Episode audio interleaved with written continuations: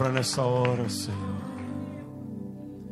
Sabemos que tu tens algo maravilhoso preparado para o teu povo, para a tua igreja. Por isso abrimos os nossos corações para receber aquilo que tu tens guardado no teu coração para as nossas vidas. Repreendemos toda resistência, toda força contrária e declaramos a vitória da tua palavra. Toma o teu servo e usa-o poderosa e maravilhosamente nesta noite. É o que te pedimos em nome de Jesus. Amém. Louvado seja o nome do nosso Senhor. Poucas igrejas têm o privilégio que nós temos de ter na equipe pastoral um homem com tão larga e vasta experiência como o pastor Neco. Ele é um servo do Senhor, Deus o tem usado na nossa igreja e no meio da equipe. E por isso, nessa noite, nós o convidamos para que ele estivesse ministrando aos nossos corações. Nós sempre brincamos dizendo que quando ele vai falar, é o vô falando. É o nosso querido vovô. É o nosso profeta maior. É o nosso tá ancião de dias, ancião de séculos, ancião de milênios. Tá bom, aceito, aceito. Você aceita isso? Aceito. Então tá bom, Deus abençoe. Obrigado, Alberto. Que bom. Glória a Deus, irmãos. Por isso que nada substitui a tua presença no culto esse momento de louvor abençoado, a visitação de Deus. Deus visita a gente nos louvores, vocês sabem disso? Então, nada substitui isso. Ah, eu fico em casa. Eu também, às vezes, fico em casa. Eu estou meio chumbado, desculpa a expressão, estou fazendo operação de catarata, então esse olho esquerdo aqui está enxergando mais do que o outro, então estou meio turvo assim, mas eu sei que estou no lugar certo. Muito bem, meus irmãos. A nossa igreja se destaca porque é, ela é uma igreja de família.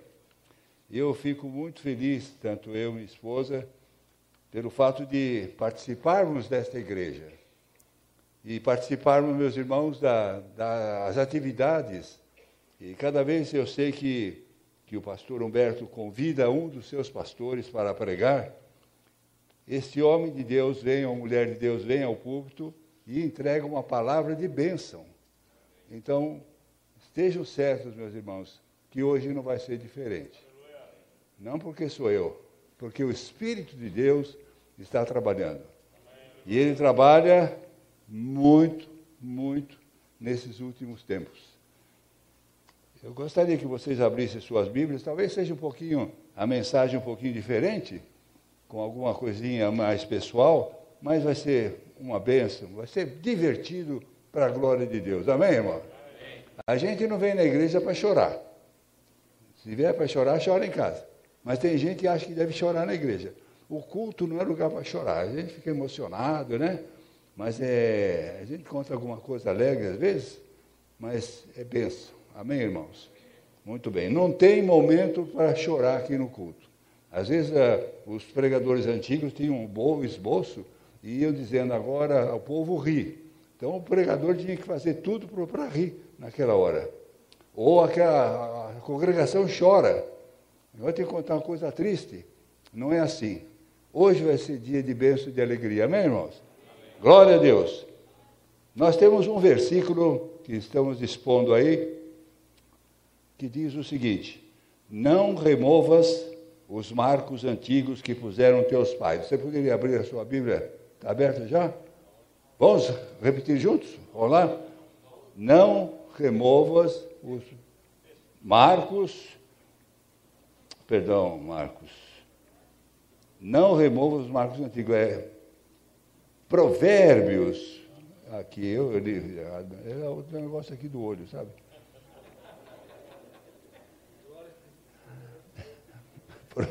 Provérbios, meus irmãos.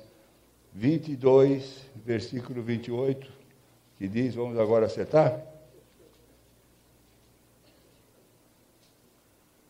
Um versículo, nós vamos sair daqui falando direitinho isso aqui. Vamos lá.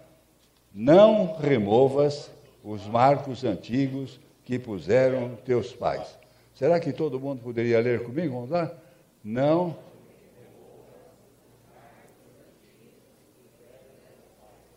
Será que só as mulheres poderiam ler bem gostoso, bonitinho? Vamos lá, as mulheres? Não.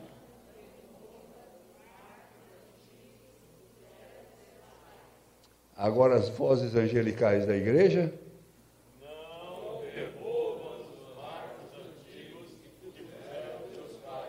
Amém? Marcos antigos. Nós podemos deduzir, lendo o texto, os historiadores, daqueles que entendem bem da palavra de Deus, de que esse, essa palavra Marcos é usado em dois sentidos. Primeiro, Marcos é aquilo que acontece no, onde você mora, no, no, no, no terreno da onde está a sua casa. Eu moro num terreno de 10 por 30. Então a prefeitura foi lá quando estava fazendo o loteamento e colocou uma estaca, um marco. Pode ser um pedaço de madeira, pode ser um, um ferro, pode ser uma pedra, no campo pode ser uma montanha, um riacho. Esse é o sentido. No outro sentido, Marcos também, que eu quero explorar hoje, é aquilo que Deus dá para você construir a sua casa, a sua família, dentro de uma área que Deus delimita para que você, vivendo dentro desta área e obedecendo os marcos de Deus, aquilo que Deus dá para você, através da sua palavra, você vai edificando alguma coisa maravilhosa. E hoje eu gostaria justamente de conversar com vocês a respeito disso. Então, as propriedades no passado, no tempo bíblico passado, era uma coisa sagrada na família. Não podiam ser violadas, não podiam ser removidas. Eram princípios, agora que nós vamos entrar no nosso texto, eram princípios, padrões de vida, estilo de vida. Deus está querendo fazer isso com a sua família. Vou fazer uma pergunta aqui a todos que estão aqui, inclusive a moçada lá pode responder. Você gostaria de ter uma família feliz? Amém. Vamos mais uma vez, se eu não ouvi bem. Vocês querem ter uma família feliz? Amém. Deus quer que a sua família seja feliz e abençoada. Amém? Amém? Deus quer que a sua família seja feliz e abençoada. Há uma, um dizer que eu mandei botar aí na, na tela, não sei se vai, vai sair ou não, que diz assim: se você quer ter algo que nunca teve, terá que fazer coisas que nunca fez. Há muitas pessoas que vêm para nós, pastores, às vezes, dizem: Ah, como eu gostaria que a minha vida familiar, que o meu casamento, que o meu, minha, é, o meu contato com os filhos fosse diferente do que é. Se você não tem isso, é porque está faltando alguma coisa. Não vem por acaso. A luta, a batalha espiritual, como nós temos visto as últimas meses que os pastores estão pregando, não é fácil, meus irmãos. É luta contra a carne, contra o sangue, é luta contra o inimigo. Então, se nós não temos determinadas coisas que a palavra de Deus mostra, que são atrativas a uma, uma família abençoada, filhos abençoados, obedientes, se não há isso, então nós vamos tratar de colocar isso no nosso, na nossa programação com Deus agora. A tendência moderna é desprezar as coisas antigas, coisa velha. O bom é a última novidade. O moderno é que é bom, não é verdade? Então, se você quer ter algo que nunca teve, terá que fazer coisas que nunca fez. Quem sabe hoje à noite, Deus peça para você fazer alguma coisa que você ainda não fez. Então, aceite o desafio de Deus. Aceite o desafio. A vida cristã, meus irmãos, não é fácil, não é brincadeira. É um desafio constante. E não importa quanto tempo você está servindo ao Senhor.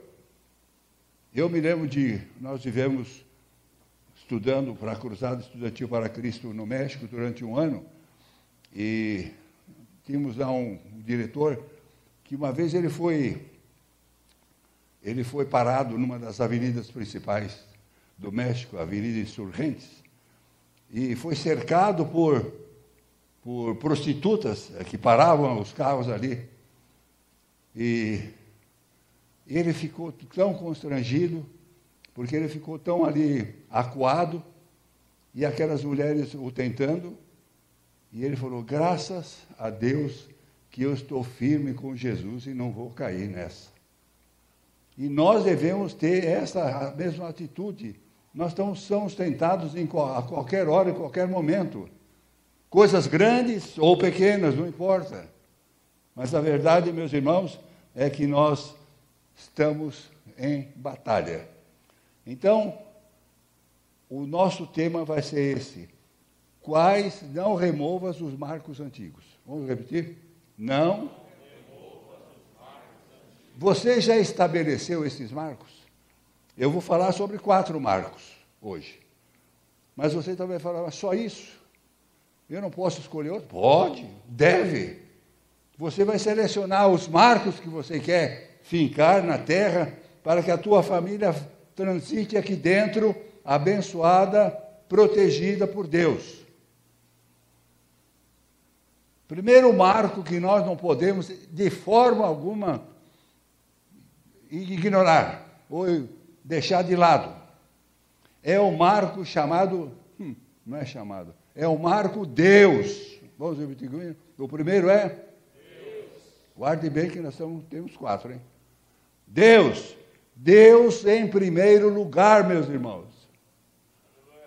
Deus não é uma, prior, uma das prioridades da nossa vida. Todos nós temos prioridades.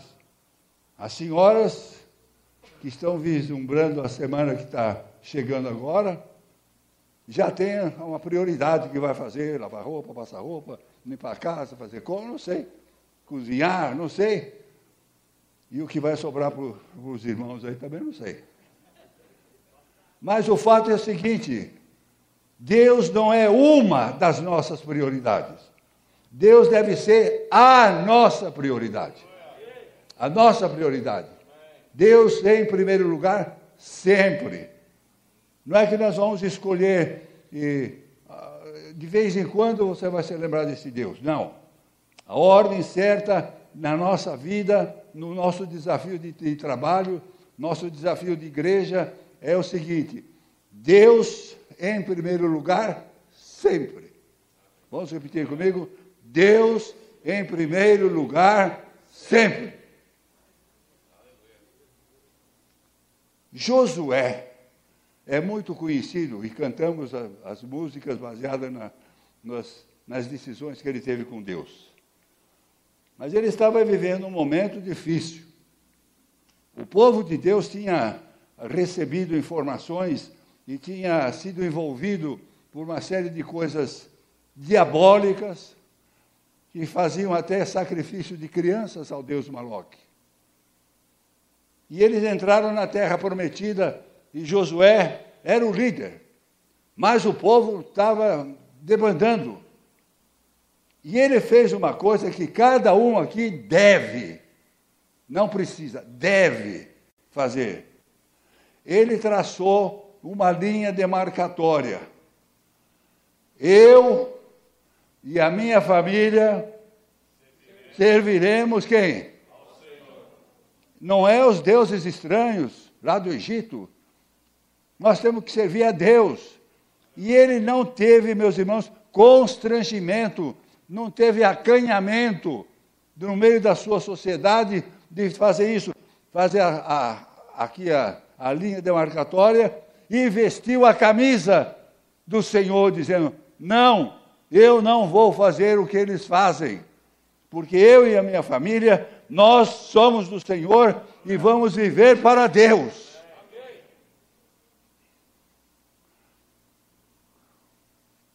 Valeu a pena. Claro que valeu a pena. E ele diz uma coisa muito interessante aqui no versículo Josué 24, 15. Escolhei escolhei. Deus não obriga. Deus nos dá o livre-arbítrio.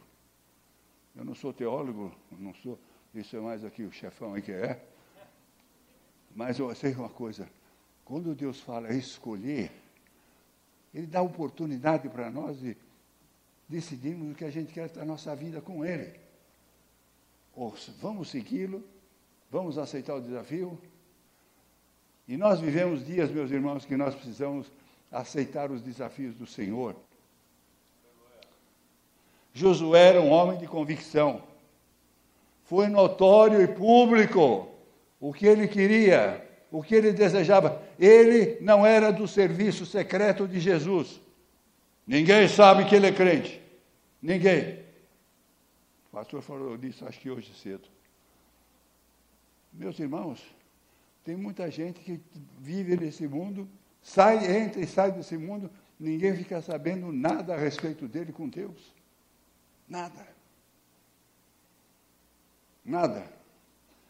Nós vimos, chegando agora aqui na igreja, a Priscila é a minha motorista agora. Eu sou, tenho Uber agora. Eu não sei a conta que ela vai dar depois. Geralmente não é boa. Mas nós íamos falando, graças a Deus que nossos filhos, a nossa família serve o Senhor. E não foi preciso. É, é isso aí, resultado da conversa dela uma hora atrás. Não foi preciso a gente sentar, colocá-los numa cadeira e falar: escutem agora que eu vou falar a respeito de verdade. Escutem agora o que eu vou falar a respeito de ser honesto. Não. Eles fazem tudo isso. Não é porque você falou, você viveu. Você mostrou com a sua vida, com os seus atos, com as suas atitudes, o que era certo e errado, e eles aprenderam e estão ensinando seus filhos agora. Graças a Deus. Ninguém fica sabendo que você é do Senhor Jesus se você não mostrar com suas atitudes. Escolhei hoje. O que é que você precisa ser de modelo para os seus filhos? Já pensou? Vou dar alguma sugestão aqui. Ensinar seus filhos a, a lerem a palavra de Deus. Quando eu me converti, a gente usava muito culto doméstico. Hoje, falar culto doméstico, ninguém sabe bolufa do que é isso. A mocidade sabe o que é culto doméstico? Ah, não sei, pastor. Culto doméstico é você levar para sua casa a igrejona. Você vai fazer a igrejinha em casa. Vai reunir-se, ah, arruma melhor horário, antes do trabalho, depois, no meio-dia, não sei quando. Reúne todos aqueles que podem ler, entender não há desculpa dizer que as crianças não entendem essa linguagem. Vá na livraria e compre uma Bíblia apropriada para a criança, com linguagem própria para você também. Ensinar a palavra. Qual é o legado, qual é a herança que você vai deixar com seus filhos? Qual é? Por isso que eu digo, se você quer algo que nunca teve, terá que fazer algo que nunca fez. Tem que fazer. Ah, eu nunca fiz isso. Então faça agora. Ah, mas negócio de culto em casa não dá. Eu, dá, só você querer arrumar. Primeiro marco qual é? Segundo é família. Eu amo a família, irmãos. Eu sou vidrado na família. Eu gosto da família. Eu amo a minha família. Eu amo as famílias. E nós, Priscila e eu, nós trabalhamos com famílias, talvez nesses últimos 30 anos da nossa, do nosso ministério. E que bênção a gente até hoje sentir e pessoas que telefonam, encontram. Lembra daquele dia você falou isso, tal coisa, tal. Eu vou contar uma experiência logo para vocês aqui, para vocês verem como isso é fantástico. Vamos fazer uma breve pesquisa. Nós vivemos na época das pesquisas. Estamos falando sobre família. o tempo que você dá para a sua família. Pesquisa. Começando. Primeiro, quantas horas você trabalha por semana? Não precisa escrever, para ninguém bom, querer ver a, a cola aí. Mas pense, vai fazendo mentalmente. Quantas horas você trabalha por semana? Quantas horas você dorme por semana? Existe indivíduo aqui que são dormilões. Quantas horas você fica no trânsito aqui de Campinas? Quantas horas você gasta comendo? Hum. E vendo a robustez de alguns, são mão de garfo. Quantas horas você passa no trabalho da igreja? Ah, oh, pastor, mas o trabalho da igreja? Sim, apenas por questão de fazer um, uma continha aqui. Quantas horas você passa vendo a telinha? Hein? Agora a pergunta chata, sabe qual é? Quantas horas você passa com a sua família? Quantas horas? Ah, pastor, eu preciso trabalhar. Todo mundo precisa trabalhar. É difícil, arruma tempo. Nós arrumamos tempo para tudo aquilo que nós queremos fazer. E por que, que não podemos arrumar tempo para a nossa família? Uma das coisas que, uma invenção maravilhosa que nós aprendemos 40 anos atrás nos Estados Unidos, o Dia da Família. Nós viemos, fundamos, organizamos a Cruzada Estudantil para Cristo, e a primeira coisa que eu fiz, Dia da família. Escolha um dia, não interessa, segunda, quarta, sexta, menos domingo que a gente está correndo na igreja. Dia da família. Você vai dar tempo para a sua família. Aí veio uma obreira, veio para mim e falou, Neco, eu acho que o meu esposo não entendeu bem esse negócio do dia da família. Falei, por quê? Ele pega o Estadão, Estadão é o jornal Estadão, aquele bem grossão, ele senta na sala, e fica lendo anúncio classificado e as crianças correndo em volta dele, querendo brincar, querendo que ele possa interagir com elas. Ele não entendeu. Dia da família é gastar tempo com a família. É estar tempo com a família. E nós tínhamos uma norma, uma lei. Quando nós entramos no nosso Fusquinha para fazer um, um, um piquenique no Parque da Ibirapuera, não se podia falar sobre negócio, sobre trabalho, porque aquele dia era o dia da família. O dia da família. Faça isso. E os resultados nós temos até hoje. A gente telefona para os nossos filhos e diz, ah, nós estamos reunidos hoje no dia da família. Que benção. Mais de 30 anos que nós ensinamos isso. Dia da família. Quantas horas você passa por dia com a sua família? Na Califórnia foi feita uma pesquisa, pegaram um gravadorzinho, colocaram na, na cintura de uma criança, pequenininha, e levaram, levavam um gravador ligado em casa.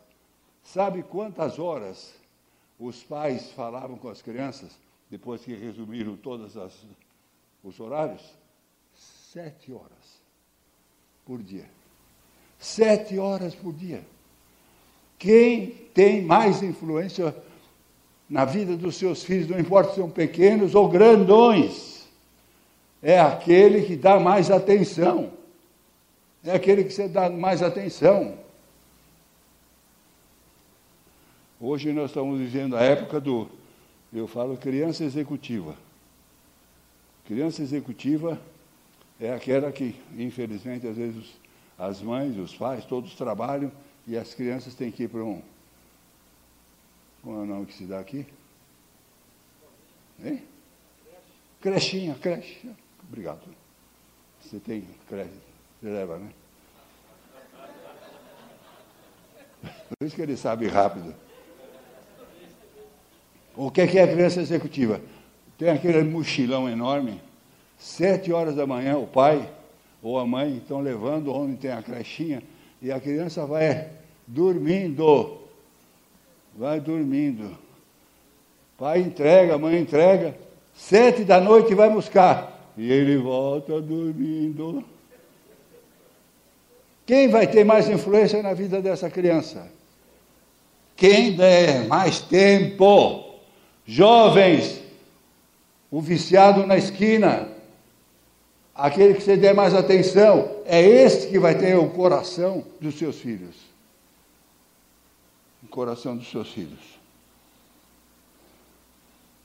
O maior ataque do diabo, meus irmãos, nesses nossos dias, é contra a família.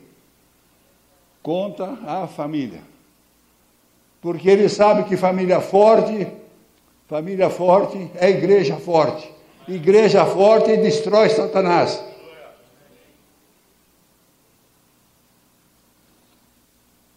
Para que a sua família possa ser feliz, há um outro marco que não pode ser removido. O primeiro é? O segundo? Então é boa de matemática, pastor. Boa. Terceiro item, o terceiro marco, para nós ficarmos hoje aqui, é o Marcos chamado igreja. Irmãos, fechem as portas agora, para que ninguém saia, por favor. Estou brincando. A igreja, meus irmãos, é uma coisa maravilhosa. Quando nós recebemos a Jesus como Salvador, nós, nós entramos numa nova família, que é a família da, de Deus. É outra família. Nós temos a nossa de sangue e temos agora a família espiritual. Mas tem muita gente que não gosta da, da igreja ou pelo menos não tem a visão ainda da bênção que é a igreja. A bênção que é a igreja. Dois moços se converteram. E um deles desapareceu da igreja, logo semana depois que estava frequentando. E aquele ficou sozinho tal, procurou encontrou-se com o amigo que estava fujão lá, que não estava indo.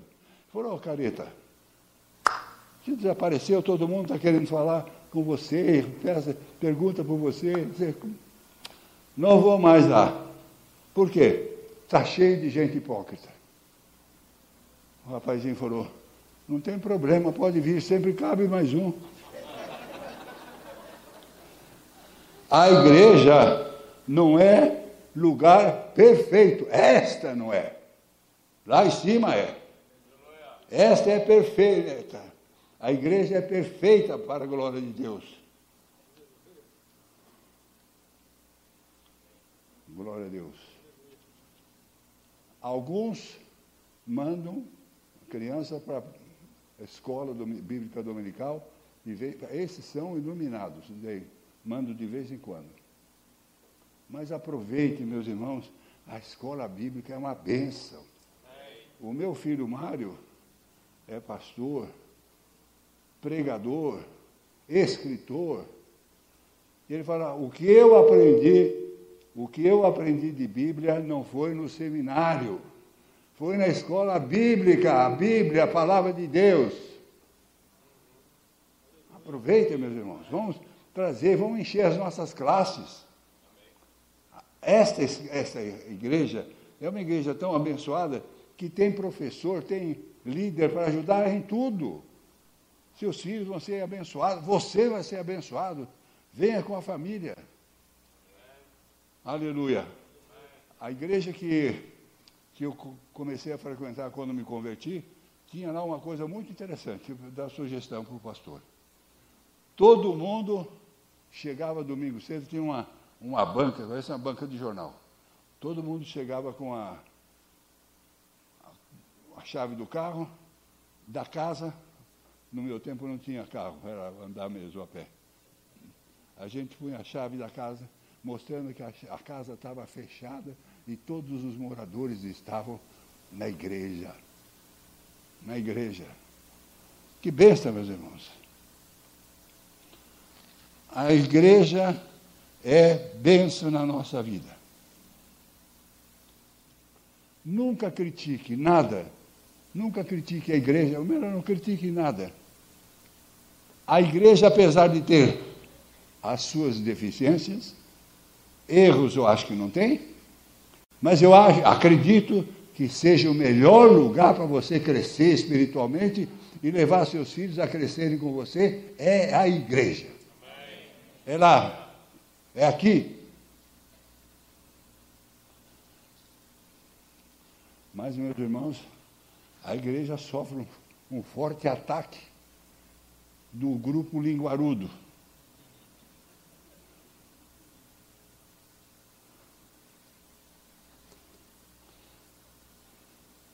Tinha um homem linguarudo, nada servia para ele. Nada, absolutamente nada. O ar-condicionado tá, não está funcionando. Está frio demais. Está quente demais. E o pastor prega muito, muito, nossa vida. Ele não cansa, fala demais. Só fala em dinheiro.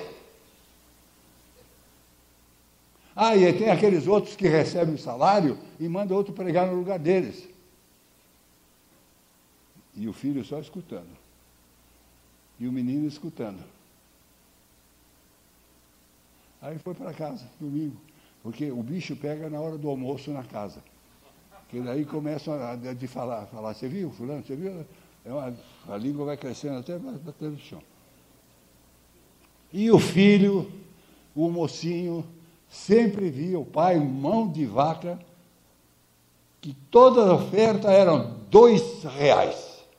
Como a gente brinca, dois real. Dois reais. Oferta de missão, dois reais. Oferta de alabraço, dois reais. E o menino ouvindo. E um dia o menino acho que cansou disso. Estava lá em casa almoçando, o pai falando. O menino falou, pai, o que é que o senhor quer por dois reais?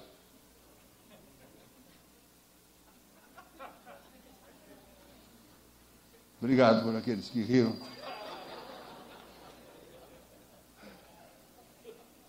Se quiser, eu posso explicar. Ai, meu pai. É na universidade do lar que nós trabalhamos e levamos os nossos filhos para a igreja, para o trabalho de Deus. É ali. Eu fico muito contente, às vezes, de ir numa igreja, a gente faz algum trabalho, faz algum apelo, moços se convertem, depois de algum tempo a gente vê que um está sendo missionário, outro vai ser pastor, e é uma coisa que a gente fica muito feliz. O que é que nós, catedráticos e mestres do lar, devemos ensinar aos nossos filhos? Ensinar os filhos a lerem a Bíblia, já mencionei. Ler a Bíblia com eles. Ensinar seus filhos a darem o dízimo. Ah, pastor, eu não concordo. O que você concorda é irrelevante. O que acontece é o que diz a palavra de Deus. Trazei, trazei aqui os, todos os dízimos. Eu fui Antes de, eh, de estar envolvido com a igreja do Nazareno, eu frequentava uma igreja aí no centro da cidade e fiz uma série sobre, sobre família e falei um dia, antes de me darem a palavra, o pastor falou uma, fez uma coisa que não devia ter feito. Falou, você quer tirar a oferta? Eu falei, não estou com um bom espírito hoje para tirar a oferta. Aí o pastor chamou, vieram, uh, vieram as pessoas, colocaram lá o dinheiro no, no cofre e tal. Aí eu falei assim, quantas crianças estão aqui hoje à noite antes de dividir para cultinho? Ah, veio um montão de crianças. Eu calculo uns 30 mais ou menos. E eu falei assim, o papai de vocês deu dinheirinho para dar o dízimo? Não, pastor, então vai pedir. Elas saíram que nem uma bala. Saíram, eu só via pai tirar a carteira do bolso, envergonhado, e dar. Falei, irmãos, antes de sair de casa para o culto, deu o dinheiro para o dízimo da, das crianças. E ensine as crianças desde pequenos. Você tem problema com o dízimo, Humberto? Por quê? Quem que ensinou você? eu dou graças a Deus, fizemos a mesma coisa com os nossos filhos. Mesma coisa. À medida que você ensina, aquilo se torna uma coisa natural. Coisa natural. Como é que funciona a igreja? Como é que funciona a obra de Deus? Funciona através dos dízimos das ofertas, meus irmãos. Não é que Deus vai mandar um anjo para fazer alguma coisa, pode até mandar, mas Ele quer usar você, os teus recursos, né? ou com saúde ou pouca saúde, tem que dar o dízimo.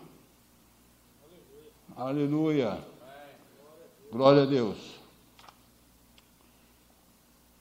Primeiro. Deus. Segundo. Amém. Terceiro. Quarto. Uh, eu gosto desse assunto. Disciplina. Quer repetir comigo? Disciplina. Disciplina. Ah, meus irmãos. Isso aqui, isso que eu falei que eu fechar a porta aí para ninguém sair agora. Minha esposa, que está aqui, essa querida Priscila, nós resolvemos, logo que, na hora que o, o Mário, é o primogênito, chegou, que nós tínhamos que arrumar um método para ensinar disciplina, que o negócio está ficando feio. Como é que um catatauzinho daquele lá toma conta de um grandão como eu? E fala, não, na cara, não vou, não quero. E o que, é que você vai fazer? Aí veio um abençoado dos Estados Unidos, que trabalhava com famílias, e trouxe um livrinho chamado Crianças, Prazer ou Irritação. Até a minha querida sogra, mãe da Priscila, traduziu para o português. Crianças, Prazer ou Irritação. Que ensinava, então, o uso daquilo que está lá em Provérbio, assim, recheado de versículos sobre varinha. Varinha.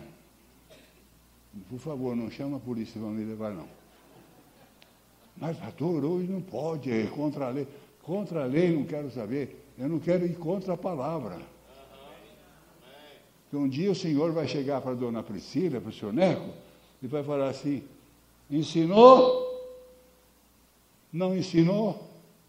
Corrigiu? Não corrigiu? Eu falei para corrigir, você não corrigiu. Se eles querem pôr na cadeia, ponha. Mas, meus irmãos, eu quero fazer a vontade de Deus. Esse livrinho foi benção.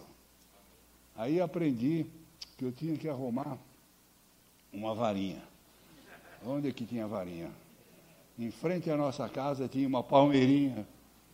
Eu aprendi a ir com a faca lá, lixar. Eu não sabia bem o que ia acontecer.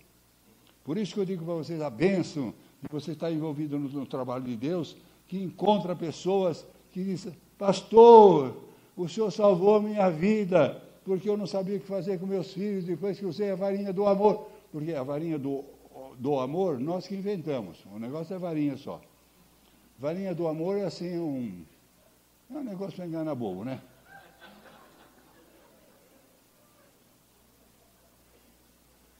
E começamos com nossos filhos. Foi benção pura. Eu fui eu fui ser recebido na primeira igreja que eu trabalhei em São Paulo, num bairro Vila Santa Maria, igreja presbiteriana independente. Domingo cedo, pastorzão aqui vai assumir. Preparei uma mensagem boa, cheguei lá. A hora que eu estou começando a falar, meus irmãos, entra um furacão na igreja. Furacão era um catalauzinho desse tamanho aqui, chamado Priscilinha. Priscilinha é fogo. Essa menina acabou com o culto. E eu esperava que alguém fosse, tirasse, falasse com ela, a mãe. A mãe, o pai presbítero, a mãe diaconisa, e a mãe atrás dela, Priscila, era com um vestidinho branco, bonitinho, engomadinho, assim. Ela entrava debaixo de um banco assim, ia saindo, saía lá atrás e a mãe correndo atrás. Finalmente a mãe pega. Você já viu esse espetáculo? Ela gritando, a mãe tapando a boca, E uh, saiu. Cheguei em casa e falei, bem, já sei para que serve a varinha agora. Fui lá na minha a, fábrica, cortei uma, lixei, ungi.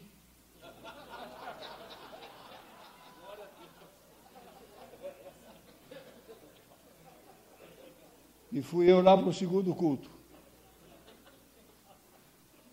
Ah, melhor dizendo, na segunda-feira, pastores, às vezes tem que fazer uma visita especial para algum caso muito especial. Na segunda-feira, vou eu lá com a varinha nova, zero quilômetro. O, o, o pai era alfaiate, fazendo costura lá. Sentaram, eu vi a Alzira e a Priscila do lado, muito curiosa para ouvir o novo pastor. E eu fui explicando passo a passo como ele faz. Faz assim, dá ordem, se não obedece. Não é que ela, ela, ela desobedeceu uma ordem sua. E daí para frente você e tem que corrigir naquelas partes já é, glúteas. E bem, você entende, né? É lá. E domingo, segundo, fui eu lá. Quando eu estou sentado lá na, na, frente, vem a Alzira com aquela sacolona para passar o dia na igreja. Eles passavam o dia na igreja.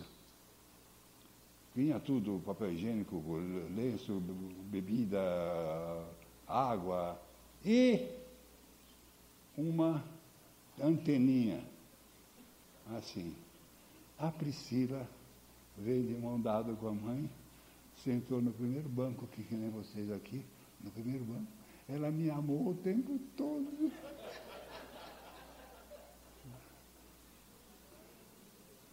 Até hoje, isso aconteceu há mais de 30 anos.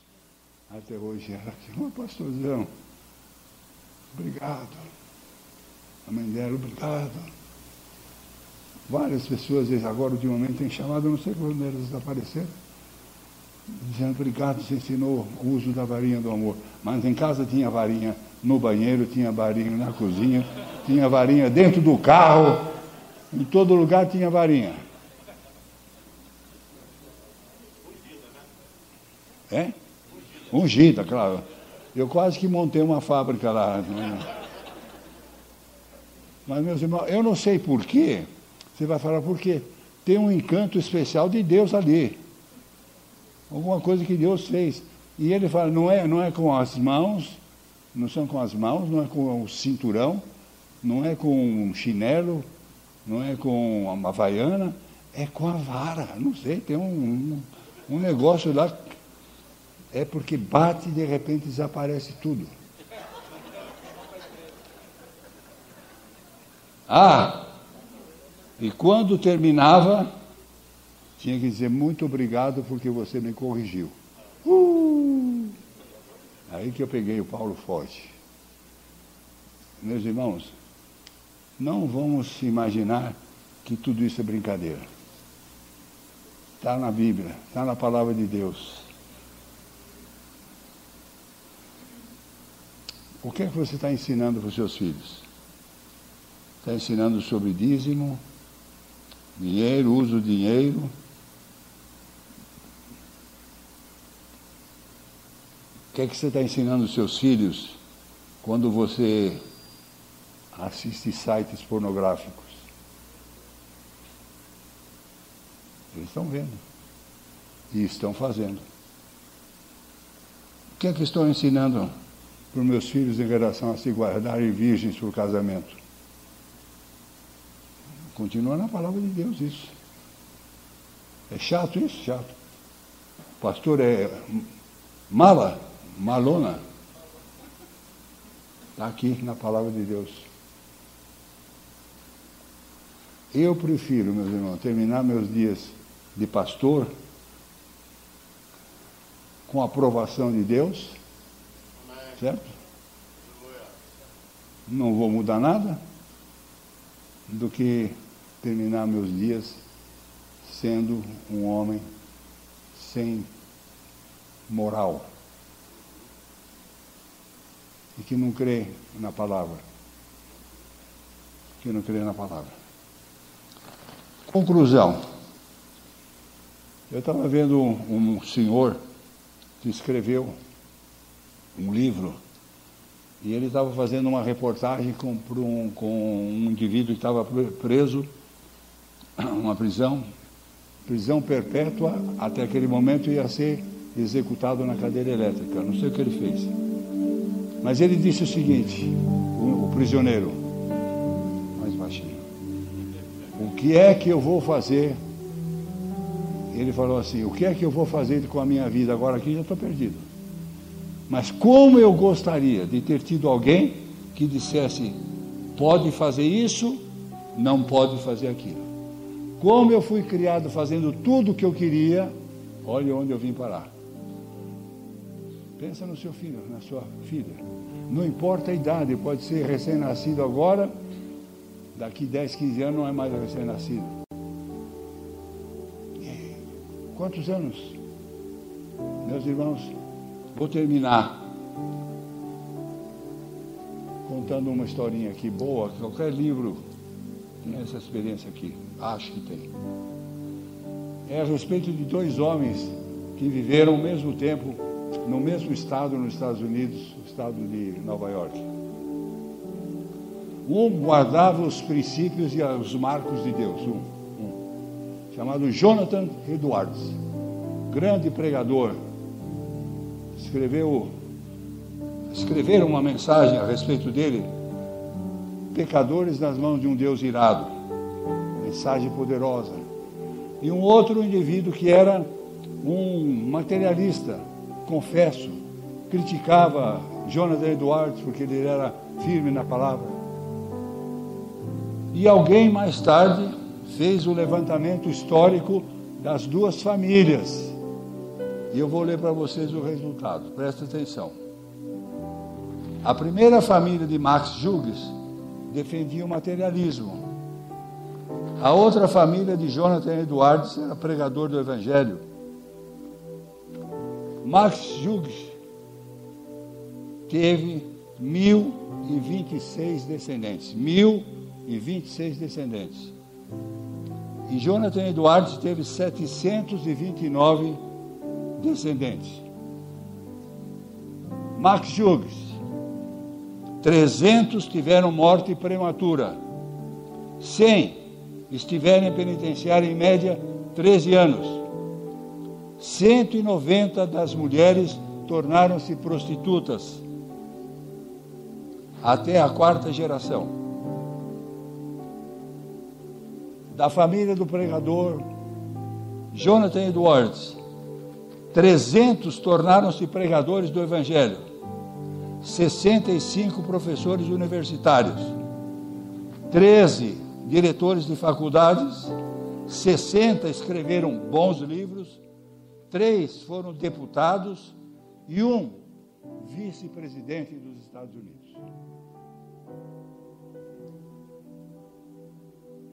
Daqui não sei quanto tempo, se Jesus não vier antes.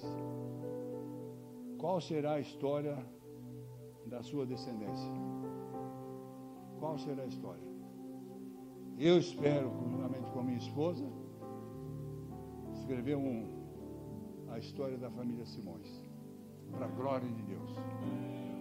E você? E você?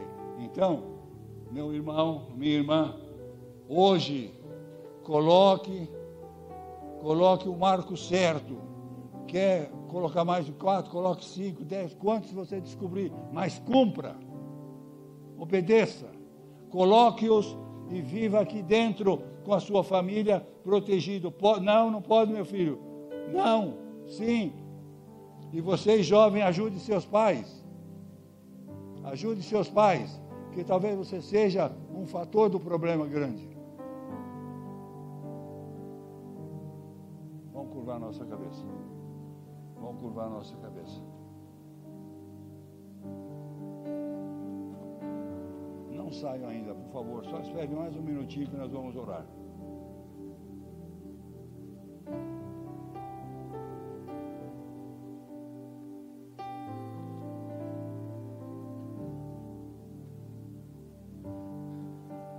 Coloque a tua família neste momento nas mãos do Senhor. Mas coloque a tua vida também nas mãos de Deus.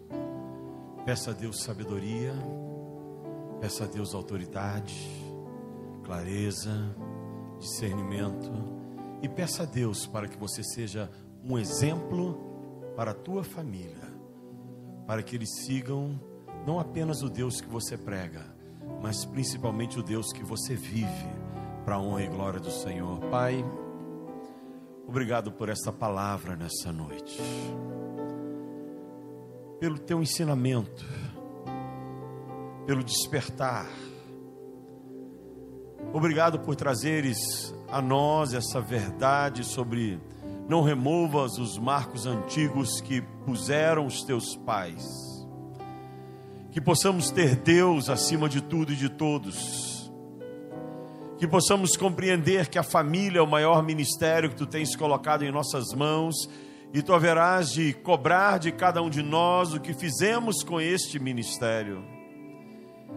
Que possamos, ó Pai, compreendermos a importância da comunhão, de fazermos parte de uma igreja, de estarmos na tua casa presentes com toda a família, cumprindo aquela verdade da tua palavra que nos diz eu e a minha casa serviremos ao Senhor. E que, ó Deus, haja em nossos corações a ousadia para disciplinar aos nossos filhos, para que eles andem de maneira correta. E quando vierem a se tornarem adultos, possam olhar para trás e serem gratos, porque fomos ousados em disciplinarmos a eles com toda a força, com todo o vigor, mas acima de tudo com todo o amor. Toma-nos nas tuas mãos, capacita-nos a cumprirmos com essas verdades. Toma cada um nessa hora e realiza a tua obra, é o que nós te pedimos, em nome de Jesus Cristo, e por isso nos oferecemos a Ti, ó Pai. Aleluia. Cante comigo assim. Vem, Senhor, minha vida oferecer como oferta de amor e sacrifício.